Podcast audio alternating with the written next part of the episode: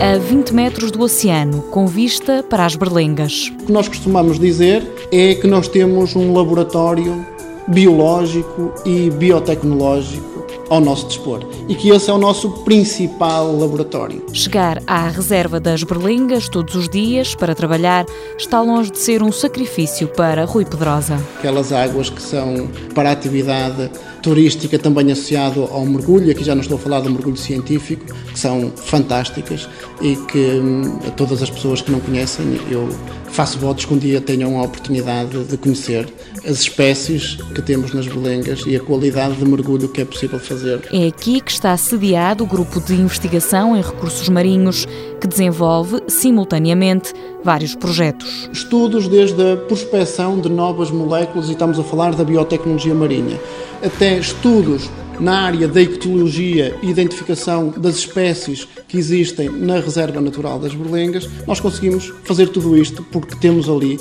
a Reserva Natural das Berlengas, basicamente ao nosso dispor. O coordenador confessa que trabalhar nas Berlengas é muito mais que estar entre quatro paredes num gabinete. Eu pessoalmente não faço mergulho na Reserva Natural das Berlengas, mas olhando para o prazer que alguns dos investigadores que trabalham nesta área têm a fazer mergulho, pela informação que me trazem e pela inveja que tenho do bronzeado que eles muitas vezes apresentam pelas saídas de campo que têm obrigatoriamente que fazer, não tenho dúvidas que neste momento eu ainda estou a perder uma das maravilhas do nosso país, que é a reserva e a fauna e flora que existe à volta da reserva no nosso uh, mar. Um local com muito para ver e experimentar que Rui Pedrosa recomenda.